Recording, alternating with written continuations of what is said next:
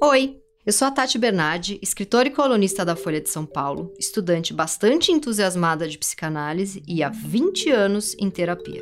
Eu queria ter um espaço para conversar com os melhores psicanalistas do país e criei esse podcast, o meu inconsciente coletivo. Só que eu resolvi inverter um pouco as coisas. Aqui, as minhas neuroses são sempre as mesmas e o analista é quem muda a cada sessão. Sim, o que você está prestes a ouvir é uma sessão minha aberta ao público, mas eu duvido que você não vá se identificar com temas como angústia, fobia, pânico, síndrome do impostor e fetiches estranhos. E claro que os meus convidados só toparam essa maluquice porque sabem da importância de não se levar tão a sério. E o meu convidado de hoje é o psicanalista Paulo Schiller, professor do CEP, Centro de Estudos Psicanalíticos, e que trabalhou como pediatra por 15 anos. Ele também é escritor e tradutor do húngaro, francês e inglês. Ah, e uma coisa importante: procure sempre um médico antes de tomar qualquer remédio. O tema de hoje foi: pode chamar isso de crise de pânico? Ah, e mais um aviso. Esse episódio foi gravado antes de começar a pandemia do coronavírus. Então não estranhe se parecer que eu estou falando sobre outro mundo. Paulo, a gente estava conversando e você falou é, para eu tomar cuidado com as coisas que eu escrevo, porque agora que eu tenho uma filha, dependendo do que, sei lá, se uma crônica minha fala do pai dela, ainda que eu esteja falando dele como meu marido, isso já faz parte da história dela, ela pode ler, né? E aí, pela sua formação, você que atendeu muito tempo criança, e já foi pediatra. É, eu queria, sei lá, que você me desse umas dicas, a gente conversar um pouco sobre o que, que é isso que pode marcar uma criança, o que, que tem que tomar cuidado, essa, esses estágios da formação da criança. É, e por que que a minha filha, quando tiver lá os seus 14 anos e começar a ler meus textos, pode ficar muito brava comigo se eu falar do pai dela? Uh, eu acho que você pode escrever o que você quiser em relação a conflitos, em relação ao casamento, a sua filha, o que você quiser. Mas torná-lo, tornar isso público é tornar público alguma coisa sobre ela e sobre o seu olhar em relação ao pai dela. Eu acho que o problema está em tornar isso público. Né? É, Hoje em dia, com a coisa das, redes, das redes sociais, as pessoas colocam fotografias de filhos, uh, dizeres de filhos, o que acontece com os filhos, enquanto eles não têm a possibilidade de escolher se eles desejam isso ou não. E a gente sabe que na internet hoje em dia tudo fica para sempre, de algum modo, não é? Porque alguém copia, baixa e fica ali, né? Pode ser depois publicado novamente. Então eu acho que a questão está na exposição pública. É, eu estou aqui hoje falando, você me convidou, eu, eu sou. É consensual, né? Eu, eu estou me dispondo a falar publicamente. Mas a gente não tem como perguntar isso para uma criança. Sim, sim. Se ela deseja ser exposta publicamente. Uhum. Deseja... Mas e se eu quiser falar da avó dela, eu posso? Porque senão ferrou minha da vida. Da avó dela, acho que você pode. Porque a avó dela é mais minha mãe do que a avó dela, da né? Da avó dela você pode. Porque o meu marido dúvida. não é mais meu marido do que pai dela, ele é mais pai dela do que meu marido. Ele é primeiramente pai dela. Primeiramente Isso. pai pra dela. Ela, pra ela. Pra ela. Pra ela é o pai. É. Pra ela é do pai que você está falando. Né? Além disso, as coisas ficam para sempre. Esse para sempre é que é problemático, né? Como, como uma tatuagem, por exemplo, né? É algo que eu decido fazer e que eu penso que eu vou gostar para sempre. Sim, né? sim. Às vezes um jovem me diz assim, vou fazer uma tatuagem, estou falando da borboletinha, estou falando da grande. Sim. E eu digo assim, você não espera viver muito, não é? Eu fico assustado, assim, você vai fazer uma coisa que você vai gostar para sempre, não é? Sim, sim. Que é isso. Sim, sim. Então é nesse sentido. Né? É, eu tô aqui pensando sobre ela, então não vou poder escrever nunca, né? E sobre a minha e sobre a maternidade? Sobre a maternidade, acho que sim. Porque, porque tá a maternidade você, é minha, é tô falando de mim. Sobre Sim. a gravidez. Eu acho que é até bom, não é? Todas as histórias que a gente pode contar para os filhos, seja sobre a gente mesmo, sobre avós, sobre tios, sobre primos, sobre parentes, histórias familiares, quanto mais se contar, melhor. Por E exemplo, se escrever melhor ainda, não é? Eu, eu, eu até falei, acho que lá no Café Filosófico, eu fiz para os meus filhos toda uma narrativa que está aí guardada para eles lerem quando eles quiserem. Porque isso é da, da importante. infância deles? É, da história da família. Ah, da isso é muito da família. importante. Isso é muito importante. Porque porque o que se repete é o que é não contado, não dito, enigmático, Tem uma história tão segredo. bonita de uns bebês é. que ficavam apáticos, quase morrendo no hospital porque os pais tinham morrido na guerra. E aí só de trocarem os bebês e alimentar, eles estavam morrendo. E aí uma enfermeira teve a ideia de ficar contando para esses bebês que tinha tido uma guerra, que os pais tinham morrido. Isso. E, e, aí eles foram, foram parando de morrer. Isso. Porque contaram para os bebês de onde eles vinham, a história deles. Mesmo um bebê de seis meses talvez não entenda, mas entende em algum lugar, né? É, qualquer um de nós que vai se analisar, é, inevitavelmente, em algum momento, se o trabalho caminhar, a gente vai começar uma reconstrução da própria história. Da própria infância, da vida com os pais, dos avós, enfim, do que for possível para cada um. E no atendimento de crianças, lá atrás, eu, eu, já fui muito criticado por isso. Eu, muitas vezes, crianças pequenas, porque eu acho que a psicanálise é uma só, eu chamava os pais para contarem para mim, na presença da criança, a história familiar, o que hum, era possível se contar em sessões de análise. Isso. Porque, claro, era contado por eles, não era reconstruído por ela. Uhum. Mas ela não era capaz de fazer esse retorno ainda. Então, a história que ela, que ela tinha era a história que eles contavam. E esse era o ponto de partida de um atendimento porque ela podia se situar, inclusive, no projeto deles. Você sabe que modo. uma coisa que eu comecei a fazer, a minha filha está com um ano e dez meses agora, e aí para acalmar ela, eu fico com ela no colo, contando para ela como foi o dia dela, tudo que ela fez no dia. Me dá a sensação que ela está tentando elaborar o, o, dia dela. Sim, pode e, ser. e ainda não tem ferramenta, instrumento para isso. isso. isso. Então eu conto para ela, hoje você acordou, você desceu, brincou no parquinho, tava fulaninha, fulaninha, e aí você subiu, almoçou, dormiu, aí você brincou bastante, aí a mamãe saiu, aí eu voltei, aí você ficou muito brava que eu saí. Mas aí, como sempre, eu voltei. E você vai construindo para ela uma trama. É, né, e isso vai acalmando claro. ela e ajuda ela a dormir. Claro. Todo dia eu faço isso claro, antes dela dormir. Eu faço isso e uma outra coisa que eu faço é todos os nomes de pessoas e brinquedos e coisas que ela sabe, a gente fica dando tchau para ela poder dormir. Porque eu tenho a sensação que isso tudo invade ela e que ela acha um desperdício dormir. Uhum. Sabe? Porque ela fica muito.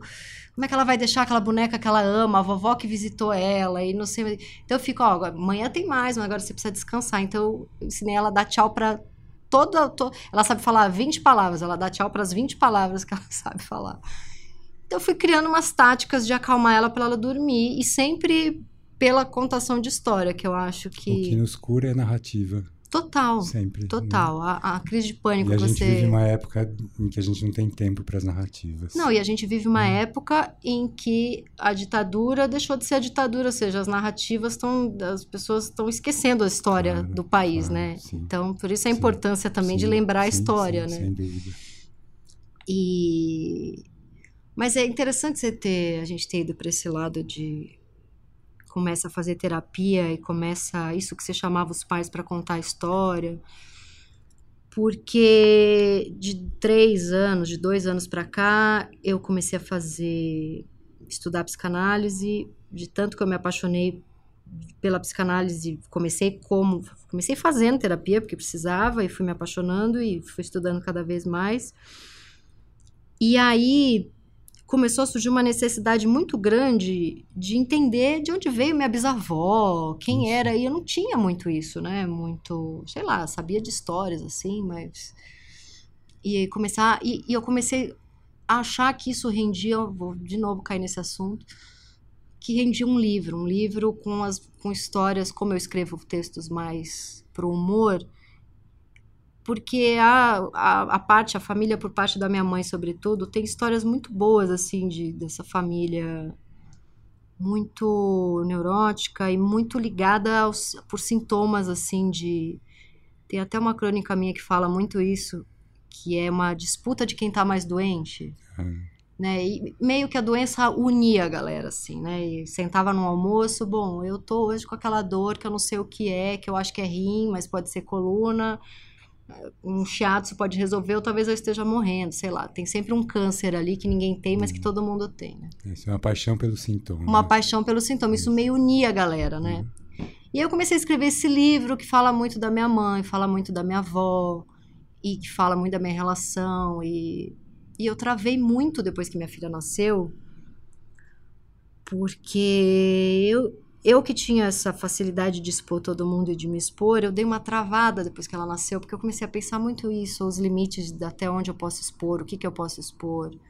Essa travada, acho que ela é resistencial, né? no sentido de proteger sim. essas figuras, esses personagens da história familiar. Né? Sim, né? sim. E, e é justamente porque a gente busca protegê-los, ou seja, eu sempre digo, né, a gente de modo geral, a gente vive olhando para trás, para a geração passada e não para que vem. É? Uhum, é? uhum. E a gente se dedica mais a proteger os que estavam antes do que aqueles que vêm depois. Sim. E é essa frase que eu vou dizer, enfim, ela é um pouco grandiosa, mas eu acho que a humanidade é o que é do, do, do ponto de vista ruim uhum. por conta disso, principalmente, porque a gente se entrega à proteção dos que nos precederam uhum. e não e não a proteção dos que vêm depois. E a proteção uh, passa pela narrativa dessa história familiar, sem receio, sem censura, uh, buscando especialmente os segredos e os não ditos. Sim. Porque porque aí a criança e depois o futuro jovem adulto ele tem com o que trabalhar, Exatamente. com o que lidar. Né? Sim. Né? Ele sabe qual é o possível projeto ou qual desses projetos pode ter sobrado para ele. Porque o não dito frase... fica como enigma. Sim. E, e, o enigma pode dirigir o rumo de uma vida. Uhum. E às vezes ele está em busca do enigma da, enfim, de solucionar o enigma. Isso é muito bonito. Então, de repente, contando de uma forma, se der carinhosa, sobre uma idiosincrasia maluca da minha avó, eu posso estar protegendo minha filha que vai ler esse livro e vai poder trabalhar isso em terapia. Quando você diz carinhosa, é porque a narrativa tem a ver com cada idade, né? Com as possibilidades de cada idade, de compreensão dela a cada. A Mas cada é porque eu não sou vida. essa escritora, eu vou detonar todo mundo, é por isso que eu tô com medo. Eu não sou essa escritora tão. Eu não tô conseguindo escrever um livro tão carinhoso. Ele, é, você ler, assim, eu, eu, tô, eu fico relendo esse livro, tá? Dois anos fazendo esse livro, ele não sai. O importante difícil. é que ele seja verdadeiro. Então, ele está muito verdadeiro e, e, com certeza ele tem amor, mas ele tem também, assim, é, é meio que uma marca registrada minha, me dá uma detonada. De, detonada talvez não seja a palavra, mas fazer uma sátira ali, tirar sarro, fazer um bullying da galera, não sei exatamente qual é a palavra.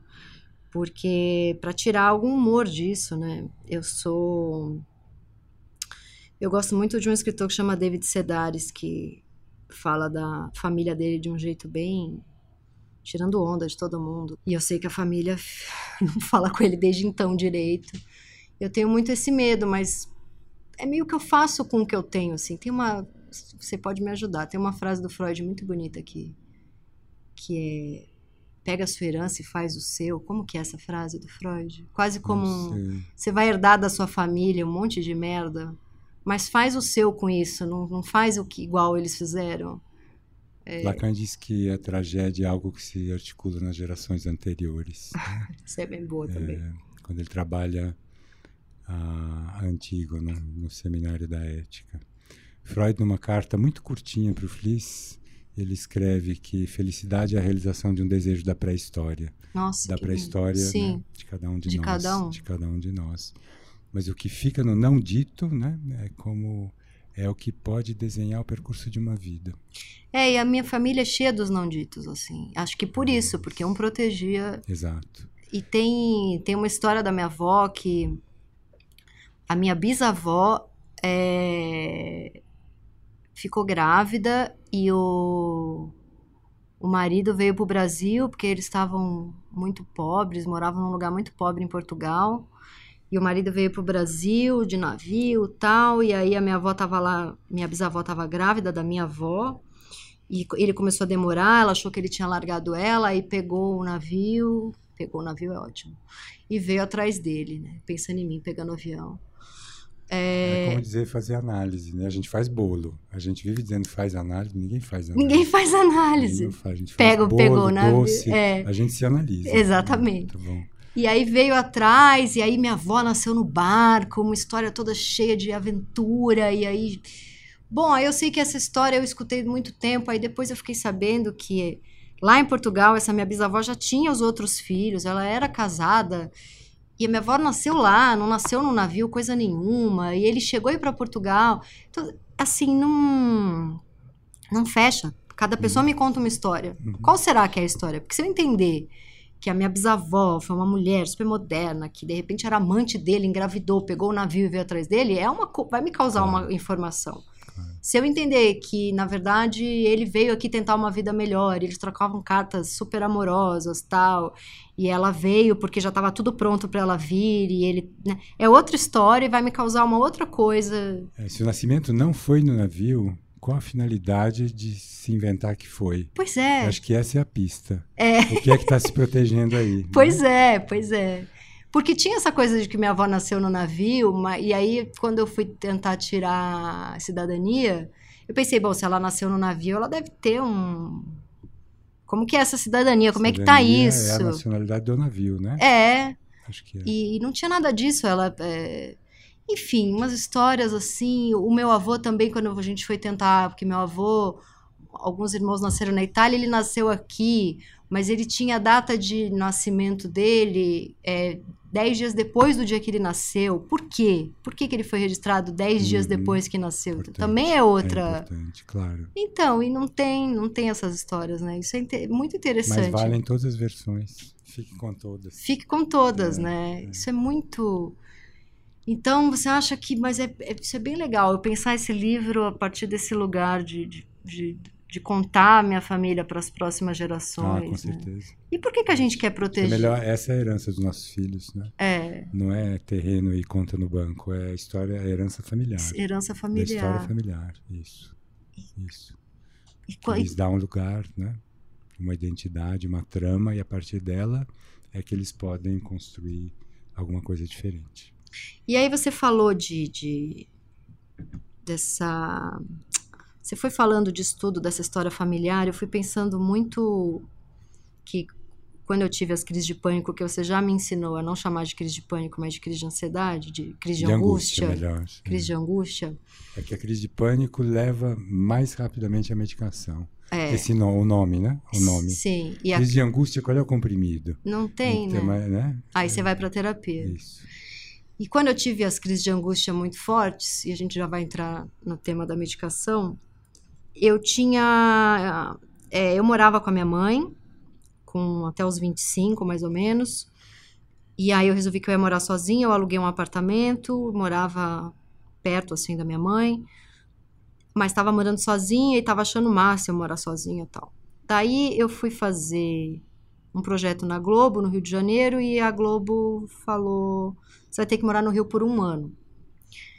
E aí, esse apartamento que eu tinha acabado de alugar, eu desaluguei e aluguei um apartamento no Rio que eu detestava e que eu não sentia que era minha casa. E quando eu comecei a ter as crises de angústia muito forte no Rio, hum, durante as crises de angústia, o que me gerava muito essa, essa sensação é que eu não morava mais com a minha mãe, eu não morava mais no meu apartamento alugado em São Paulo, para onde eu tinha decidido ir e começar uma nova fase da minha vida. E eu não, não morava no Rio porque eu não queria morar lá, era um apartamento que eu detestava, eu não sabia quanto tempo eu ia morar lá. A Globo falou de três meses a um ano, então eu podia ir embora no dia seguinte ou ficar mais oito meses, mais um ano, enfim. Então, essa sensação de não ter uma casa, de não ter, né? E aí ficou muito forte para mim a necessidade, como uma casa física, como a parede de concreto, eram as bordas. E não, não eu não era, eu não fazia a borda. Uhum. Era a casa que a fazia. Casa a que fazia. Uhum. E, e por isso a sensação muito forte de enlouquecer. Eu sentia que eu estava enlouquecendo. Então, nem sei se o que eu tive, para te falar a verdade, foi crise de, de angústia ou de pânico. Se eu não tive é, algo. A explicação te satisfaz? Eu acho que o que eu tive foi algo muito próximo de ficar louca mesmo. Porque. Sem chance. Sem chance? Sem chance, não. Porque eu. Ou alguém é psicótico ou não é. Ficar louca, não. Poderia ficar não, não bem. É, mas eu tinha. Eu, eu flertei com ficar psicótica, porque. Não. Não? Não. Então. Você, não, você flertou como na sua imaginação, mas a possibilidade não existia, de fato. Não, por quê? Não, porque ninguém fica psicótico a partir de uma certa idade. Porque eu comecei a... É uma estrutura a... que se constitui na infância. Ah, ou você é, você não é. Entendi. Você pode ter o surto ou não, mas a estrutura é lá de trás. Você pode flertar com a ideia, com a imagem, com, enfim. Eu tenho, eu não vou expor aqui, não dizer nome, mas eu tenho um parente muito próximo que ficou psicótico. Não, ele teve um surto. Ele já era. Ele sempre foi. Sempre desde os 3, 4, 5 anos de idade. Ele já e era. como ninguém percebeu? É, esse é um, essa é uma das grandes questões da clínica analítica. É, muitos analistas não atendem psicose, muitos analistas encaminham psicose para o psiquiatra. Uhum. É, eu acho que o grande desafio, um dos grandes desafios da clínica é fazer o diagnóstico de psicose antes do surto ou na ausência dele. É, muitos desses meninos que entram nas escolas nos Estados Unidos saem atirando e depois se matam são psicóticos que vinham muitas vezes, a gente vê na, no, nas notícias, vinham em tratamento com psiquiatra, eram psicóticos. Uhum. Não é tão difícil assim fazer esse diagnóstico, Uhum. deveria ter sido feito. E aí o surto pode ser evitado ou minimizado, prevenido de algum modo. Uhum. Né? Ou, ou, enfim, o ambiente pode ser alertado dessa possibilidade, desse risco. É, Então, esse, a- esse meu parente muito próximo, o que ele tem é. Ele acha que ele é vigiado o tempo todo. Sim. Ele acha que a casa dele toda tem câmera. É psicose. É psicose. É psicose, eu sei psicose, mas co- a psicose se constitui na primeira infância. É o fruto do incesto, né? Que você deve ter. Sim, sim, é, sim. é fruto da relação incestuosa, né? Dessa relação colada de Grudem que ele fica como par complementar da mãe. Ele é um objeto da mãe. Objeto da mãe. Não existe ficar louco só porque eu resolvi, ah, acho que eu tô ficando louca, né? Não vai ficar. Vai aparecer na... desde pequenininho tal. Não vai ficar. Não vai ficar, nem que eu queira muito. Nem que você queira muito. Nem que eu queira muito. Não. Porque é, quando eu comecei a ter as crises de angústia, tá difícil chamar de crise de angústia. Porque Tá, né? vem- Você vê como é difícil? Tá difícil, mas Não. vontade de falar crise de ansiedade ou crise Mas não é de angústia? Não é Você acha que não era de angústia? Não, era total de angústia, tenho certeza absoluta, era de angústia. Ah, eu tava E a falando... explicação. Ah, então, agora. casa. A explicação da casa. Da exatamente. casa. Ela te satisfaz? das bordas, que eu preciso É, da é, casa. é, não, é. eu pensei nisso, assim, que eu não sentia que eu tava em nenhuma das casas, Sei. né? Que eu não morava mais com a minha mãe, não morava no apartamento que eu queria em São Paulo e não gostava desse lugar onde eu morava no Rio, eu tava querendo ir embora. Então esse, essa não casa me dava a sensação da não borda e que eu entendi ali que eu precisava então eu ser a, eu, eu ser a minha casa, eu ser a minha borda. E que isso era uma experiência que na época eu chamei de enlouquecedora. E eu tinha uma coisa na época, por isso que eu achei que eu tava ficando doida, que eu acordava à noite, eu não sei se eu tinha alguma apneia do sono, do sono, não sei como é que chama. Que eu acordava de noite achando que eu tinha engolido alguma coisa, um inseto gigante, que eu precisava tirar ele da minha garganta. E eu acordava é, com, essa sensação de que eu precisava vomitar esse. que eu tinha dormido de boca aberta e tinha entrado uma barata voadora gigante que eu precisava vomitar isso. E por isso que eu comecei a achar que eu tava ficando louca, porque eu não tinha engolido nada. Aí eu me acalmava, É, a gente poderia lidar com isso como se fosse um sonho mesmo. né? É. Funciona como um sonho. como um sonho, E, portanto, cabe uma tentativa de compreensão do significado dele. de que eu tava engolindo muita coisa, sei lá. E por que que aparecia na forma de inseto ou de alguma coisa Sim, assim? sim. Que Sempre a barata. Sob esse formato, porque barata, É. não é? A gente lidaria como um sonho. E aí, na época, eu fui no psiquiatra e aí eu fui é, medicada para ansiedade generalizada. E eu passei por vários antidepressivos, eu tomei. É... Ai, agora eu não vou lembrar os nomes, mas passei por vários e sempre com muito efeito colateral de, Claro. de engordar, de ficar sem Depois você começa a tomar coisas para os efeitos colaterais. para os efeitos colaterais. Você entra numa roda viva.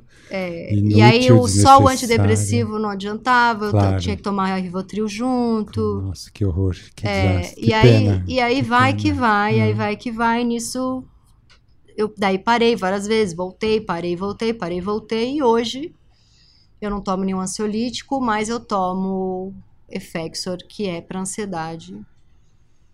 E não sei, você acha que eu não preciso? Eu acho que diante de, de uma situação desse tipo, né, tô, não estou me referindo a coisas mais graves, Uhum. é, risco iminente de suicídio, alguma coisa desse tipo, assim, né? É, é, cabe no, de início a gente pensar se a gente vai buscar controle ou cura. Uhum. Né? Porque de cura em psiquiatria não se fala. O, a finalidade da medicação é sempre de controle. Não se fala de cura. Uhum. A psicanálise busca a cura. Sim. Né? Busca a cura, a resolução do sintoma, né? Uhum. Ou do, enfim, eh, da angústia. Poderia se dizer Mas- assim, a nomeação. Peraí, peraí. Ah, tá. É. Já ia discordar porque eu quero meu remédio. E, e se eu, eu sei. E, e o. Não, se você quer, tome. Não, Se- não sei se eu quero. Se que não há angústia, não há análise. Uhum. né? Quem está bem sem angústia alguma vai procurar analista para quê, não é? Sim. Talvez dizendo que quer ser analista também, mas aí não adianta nada. Deve ser um péssimo analista. É, é, era uma, é uma análise que não acontece, Sim. né? Vai ser um péssimo analista. Então, a angústia é o próprio motor da análise, né? É o móvel da análise. Se eu, se eu admito nesse tipo de situação, eu teria brigado com você. nesse tipo de situação, se eu admito a tentativa de controle, ela caminha no sentido contrário da cura. Porque se ela for, se ela for eficaz e sua angústia diminuir e você se sentir melhor, você vai tirar o pé do acelerador Sim, na análise, sim. não é? naturalmente. Uhum. Então, caminha no sentido contrário de uma análise. Além disso, eu estaria admitindo que a análise não dá conta disso, Uhum. que nesse momento precisa de ajuda. Uhum. E esse é o momento, a análise é um dispositivo extremamente poderoso, muito poderoso, e que dá conta disso. Sim. Desse tipo de situação, com certeza. Então, seria admitir quase um fracasso da possibilidade de análise É. nesse momento. Existe o argumento que é não é temporário, é só para dar uma melhorada para poder levar a vida depois que retoma a análise. Eu acho tudo isso bobagem. Ah, E se eu te contar que eu tava pesando 43 quilos? então, vamos vem todo dia para a sessão. É, vamos trabalhar todos os dias. É claro que diante de um risco iminente de uma lesão orgânica, Uhum. eu acho que aí sim, o suicídio é uma grande lesão orgânica. Sim, a é? Maior foi de o primeiro todas. exemplo que eu dei. É. Então, diante de um risco iminente de uma grande lesão orgânica, eventualmente a gente pode recorrer à psiquiatria. Uhum. Eu digo a psiquiatria para não falar de um ou de outro psiquiatra, porque a questão é da psiquiatria de um modo geral. Sim. Não é? Eh, as evidências que existem a favor dos antidepressivos, elas, na verdade, não existem. Grande parte do efeito deles é placebo, o que não é desprezível, Uhum. mas é placebo, com efeitos colaterais, como você disse, né? Em relação a ganho de peso, engordar. Eu, semana Ficar sem passada, libido. sem libido, Dor de cabeça. dor de cabeça, tudo isso. Eh, Semana passada eu suspendi de um adolescente que tinha ideias, ideias suicidas, como efeito da medicação. entendi. É, não, no caso era Ritalina, Uhum. Que é outro desastre. Um né? Tem- desastre. é um desastre. Sim. Tem Estados, aqui a gente nem tem números direito. Nos Estados Unidos tem 12 milhões de crianças tomando Ritalina. Nossa Senhora. Tudo Então- com. diagnosticada com déficit de, de atenção. com déficit de atenção, que pra, na psicanálise é um diagnóstico inexistente, Uhum. não existe, né? É, Então é isso. É, eu acho que eu fui pra medicação. Eu teria resistido à medicação a não ser numa situação muito limite. É, eu acho que eu cheguei no meu psiquiatra com um quadro de um pezinho que o meu psiquiatra chama de dois pezinhos, na verdade, na anorexia nervosa, porque eu não conseguia comer, eu tava pesando 42, Você 40. se achava muito gorda? Não, não, não, eu simplesmente Então, não é, conseguia. a anore- A, a anoréxica é a que não come porque se acha muito gorda, mas e, no entanto está magra. Mesmo a anorexia nervosa, Anorexia nervosa. Essa, eu achava que existia anorexia da menina que se acha gordinha e a anorexia nervosa da menina que tá nervosa. que está nervosa. Que era no né? meu caso, que eu tava que- muito nervosa. É, acho que para caracterizar a anorexia de- nesse sentido, teve- você estava se achando magra, você estava preocupada. Não, eu tava com isso. super preocupada. Eu tava me achando Tá. muito Então magra. está pronta para o trabalho analítico. Porque É. você tem uma questão, Sim. fato, né? É. E aí eu tava, eu não tava funcional em nenhum aspecto da minha vida. Eu, precis, eu tinha um emprego que eu tinha que fazer muita ponte aérea e eu não conseguia entrar no avião. Ué, você não estava no Rio, morando lá? Eu comecei a ter isso morando lá e aí acabou o projeto que eu tava fazendo, eu voltei para São Paulo e eu continuei tendo muitas crises em São Paulo. Morando Morando em São Paulo, sozinha? voltei a morar sozinha, e, mas precisava ir sempre para o Rio. Viajava muito. E aí eu comecei a ter fazia ponte aérea toda semana, tinha toda semana. Depois eu comecei a ter em situações assim, tava jantando com amigos, eu precisava ir embora do restaurante. Começava a namorar, eu precisava, eu não aguentava ficar perto do cara que eu tinha, precisava terminar o namoro. Comecei a ter em almoços de família, situações em que eu só não tinha se eu tivesse sozinha, tranquila em casa. Eu comecei a ter em todo quanto é lugar. E eu comecei a ter nojo de comida, não conseguia comer, eu achava que podia tudo estar, tá, sei lá, estragado, sujo, envenenado. Eu, eu, a minha lembrança dessa fase é de que eu tava louca, mas que bom que você tá me dizendo que não era loucura. Louca no sentido da, da loucura, essa expressão leiga para psicose? Não, você não está. Não para psicose, não. né? E aí eu experimentei alguns antidepressivos, até que eu experimentei o Effexor, que é o que eu tomo hoje, e, eu, e, e, a, e mudou minha vida completamente. Casei, aquelas que tô há 20 anos na terapia e vou botar só na conta do Effexor é sacanagem, mas eu de fato tinha muita raiva de tudo, era briguenta, eu trocava de emprego toda hora porque eu brigava com todo mundo, terminava namoro porque eu brigava com todo mundo, brigava com amiga, era esquentada, era eu era muito, eu era muito. Então, mas os afetos ficam achatados ficam. pro bem e pro mal. Pro bem e pro mal. Pro bem e pro mal, né? É Sim. de um até um um paciente me diz um dia, né, na clínica, que não conseguia chorar em enterro. Eu não Quando, choro. Então, fica tudo achatado. Então, há uma perda, tem um custo. Sim, um né? custo enorme. Tem um custo, então. É. É, você, quando disse que se mudou para o Rio de Janeiro, e que é o início desse mal-estar todo, né? Eu já estou tirando a angústia, estou chamando de mal-estar.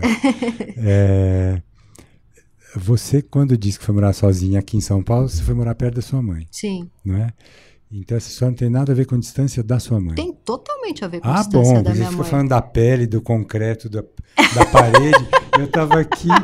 É, bom, quando é que a gente vai sair dessa história não, da parede pelo amor de, concreto, de Deus, tem tudo a ver. Eu então, lembro, eu lembro da crise de ansiedade chegando, crise de angústia, de pânico, é. sei lá, do mal-estar chegando conforme minha mãe ia sair, porque a minha mãe foi então, comigo.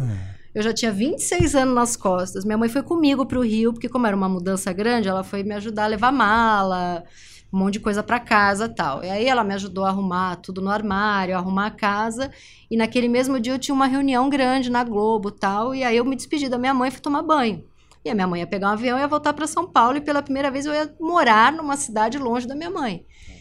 E aí eu me despedi dela e fui. Essa, então de parede, meu corpo, é, a pele, não concreto. Ouvindo, é. Não, mãe, mãe. Tá querendo me e aí eu me despedi dela, falei, bom, mãe, ela me abraçou e no que ela me abraçou, eu desabei. É eu não sei nem te explicar a sensação que eu tive. A sensação que eu narrava na época era de eu ser um saquinho de bolinha de gude, tinham aberto o saquinho e as bolinhas tinham todas corrido para milhares de bueiros pelo mundo. Assim.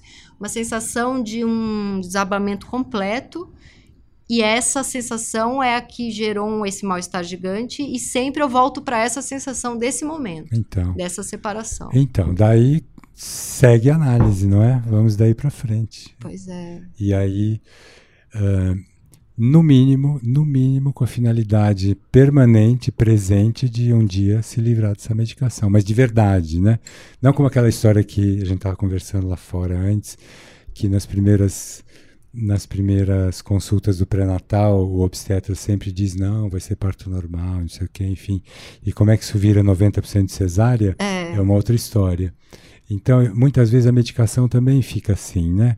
Não, um dia vai tirar. Não, eu não gosto de tomar. Não, mas fica, vai fica, ficando. não, eu, eu tomo há porque 15 é o único, anos. Porque tire, tire o, o receituário, o papel do receituário do psiquiatra hoje, ele não, ele, ele não tem recurso, ele, ele, ele, não tem o que fazer, ele não faz mais nada. Virou uma ele muleta. só receita. É. Ele só receita, ele não tem outro recurso. Então, Mas eu é tentei é tirar difícil. na gravidez e eu fiquei muito mal. É. Enfim, não, não cabe, eu estou aqui de fora, não cabe. É, pessoa... é, é, eu, tenho, eu tenho uma paciente que está comigo há 10 anos e finalmente ela ficou grávida alguns meses atrás e ela, enfim, ela quando chegou para mim, ela estava muito medicada. Agora, nos últimos tempos, ela já estava tomando o Lexapro, que ela esquecia quase sempre. Uhum. E ela parou de tomar na gravidez. E parou, parou e ela também era parou. ansiosíssima. Muito. E tá sem nada. Tá sem nada. Tá sem nada. É, eu tenho muito medo É. de ficar sem nada. Mas porque... tem que entrar algo aí nesse lugar, né? Eu, disse brincando, bom, então sessão todos os dias. Uhum. Mas é quase isso. Tem que entrar alguma que coisa ali que dê uma sustentação para esse período mais difícil. sim. Ou que o projeto de retirar a medicação seja para valer. Para valer, assim que possível, Olha só. né? Que, que importante conversar disso, Uhum. porque eu tenho ficado muito incomodada de tomar remédio. Claro. E cada vez mais, porque agora eu tomo o Effexor para ansiedade, antes de dormir eu tomo lírica para dor crônica e ando com Rivotril na bolsa para se eu pe- pegar avião ou um trânsito insuportável que eu vou ficar preso uma hora, começa a me dar taquicardia, eu já boto 0,25 embaixo da Seu língua. psiquiatra vai ficar bravo comigo, eu não vou falar mais nada. Não, por favor, fale, eu acho importante você falar, porque todo mundo que eu conheço toma. Acho importante você É, falar. isso virou. Primeiro que tem uma pressão imensa da indústria farmacêutica. O que, que é a né? dor crônica que eu sinto? Você jura pra mim que ela não é. É, eu tenho. Eu acho que eu posso dizer isso. Eu tenho um paciente que é médico, vou dizer só isso, que chegou para mim há uns três anos atrás com uma dor crônica de 20 anos, dor lombar. É o que eu tenho. Eu ciático, tenho uma dor crônica de dor 20 crônica anos de na minha 20 anos. cervical. Ele tinha. Desculpe aí que eu vou contar a história, tá bom? ele, ele andava com os bolsos cheios de ana- analgésicos, Sim. né? E ele, ele chegou Médico. a ser médico, e ele chegou a ser internado por conta dessa dor. É, eu, eu preciso tomar cuidado pra, com essa história, como eu a conto. Mas o fato é que depois de seis meses ele não tomava mais nada, e ele está sem tomar nada há dois anos e meio. Nossa. E ele me diz um dia, isso foi muito importante, olha essa frase. Eu sentia dor para poder tomar o remédio, Nossa. porque ele estava viciado no remédio. Nossa. né? Então, ele não toma mais nada, ele me encaminha muitos pacientes. Mas essa dor crônica desapareceu. E ela tinha a ver, aí eu não posso entrar em detalhes, mas com eventos muito claros da história dele, da vida dele. Desapareceu, não tem mais. É, eu fico. Como a minha é, é uma dor é, no pescoço, na, na, na cervical, e que tem muito a ver com. Quando eu falo dela na terapia, eu falo muito do peso da minha cabeça. Por que, que ela pesa? É, ela- porque acho que eu carrego minha mãe, sei lá, não sei. Nossa, ainda. Tô achando, tô achando que É, pode tem. E a minha mãe engordou muito nos Então. últimos anos, então a minha dor piorou.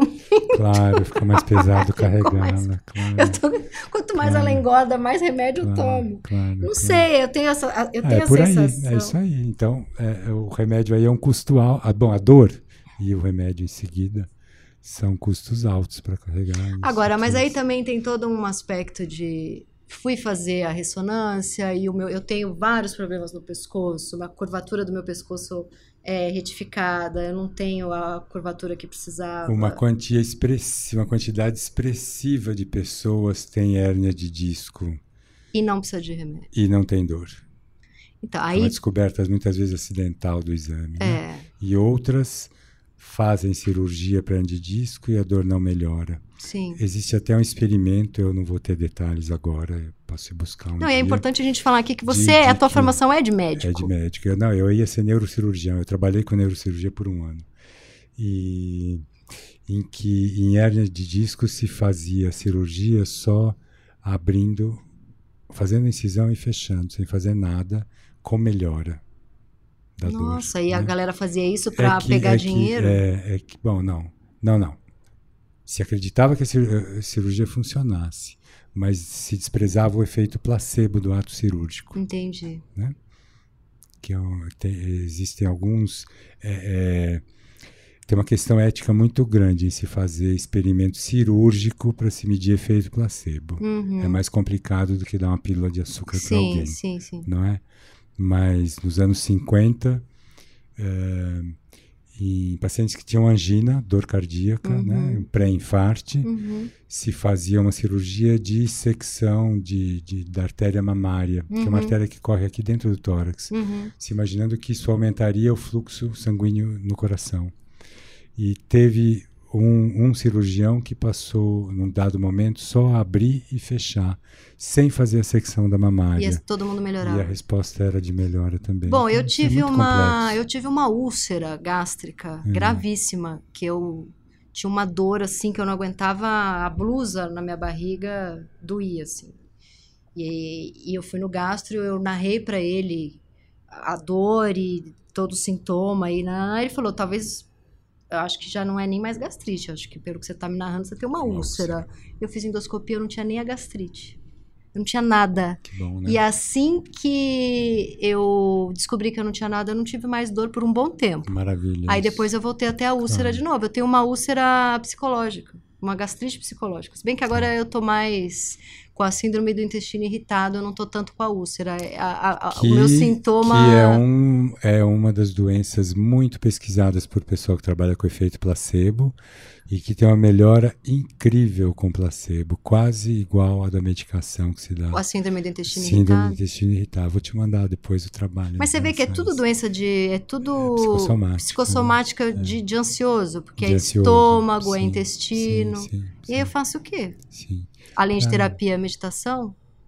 Pra minha ansiedade. Para sua ansiedade, análise. É, vamos ficar por aqui hoje. É isso. Esse foi o meu Inconsciente Coletivo, o podcast para onde as suas neuroses sempre voltam. Eu sou a Tati Bernardi e a edição de som é da Natália Silva. Os episódios do meu Inconsciente Coletivo são publicados toda sexta-feira de manhã nos principais agregadores de podcast. Escute o seu inconsciente e não perca nenhum programa. Até a próxima sexta.